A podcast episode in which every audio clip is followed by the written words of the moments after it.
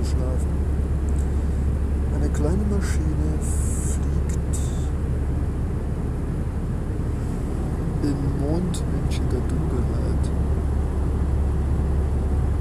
In psychedelischen,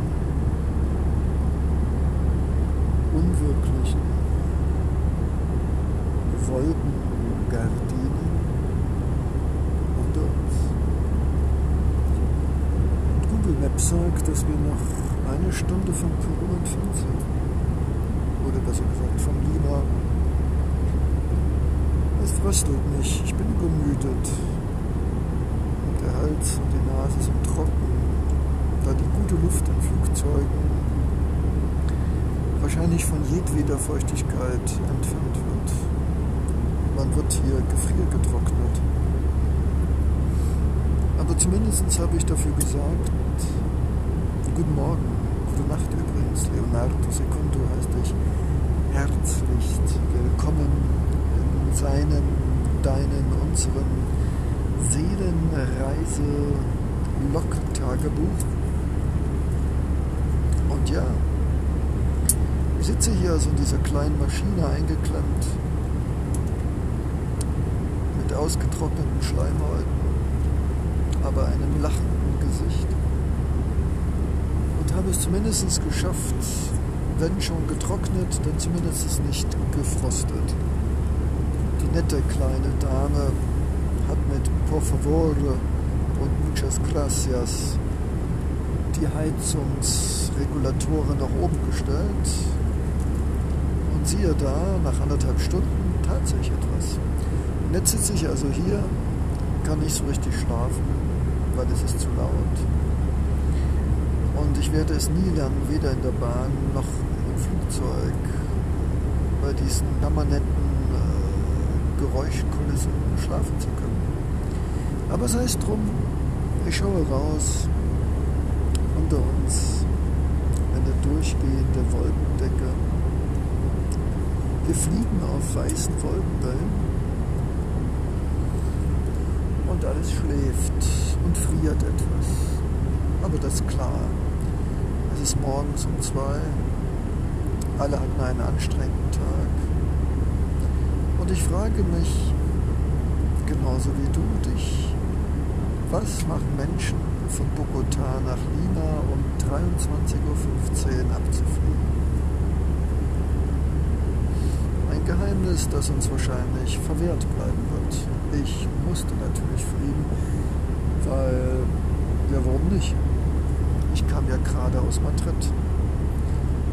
Und da ich die gleiche Fluggesellschaft habe, hat sie mich gleich in den nächsten Flug nach Lima verfrachtet.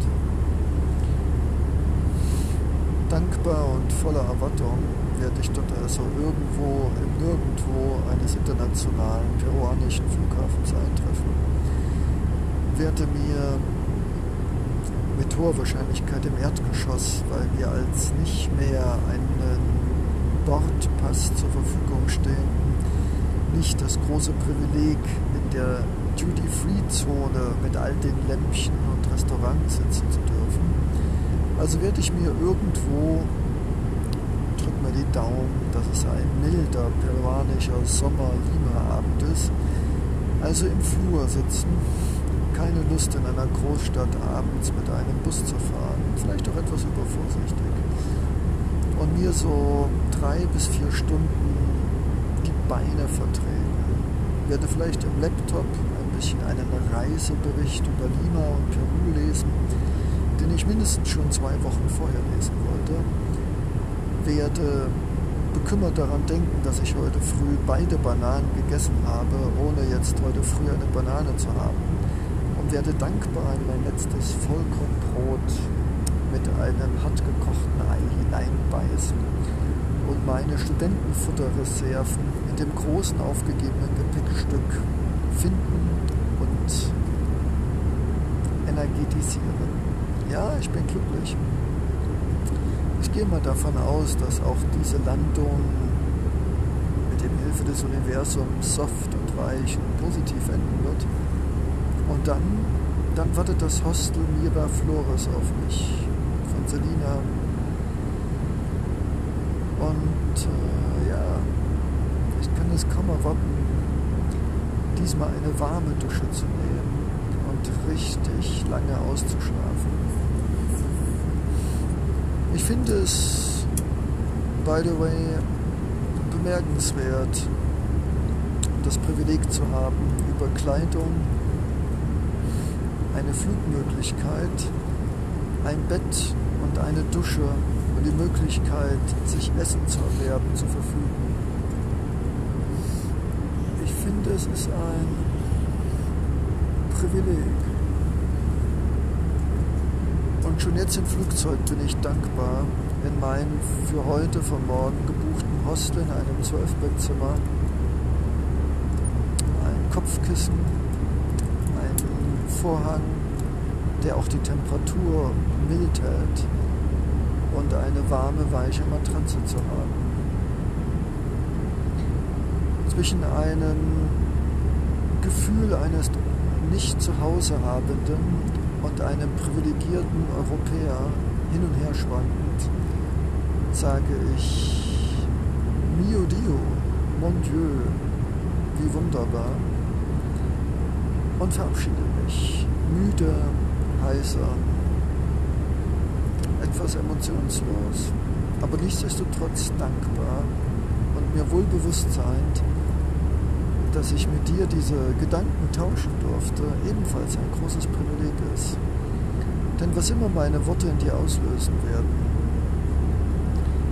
wenn wir beide ein kleines Stück Dankbarkeit empfinden, mehr als vorher, für etwas zu essen, für ein Dach über den Kopf, für fließend Wasser, für Strom, für ein Kommunikationsgerät und für die Möglichkeit, uns Essen zu kaufen, dann war dieser Podcast es allemal wert, gelauscht zu werden.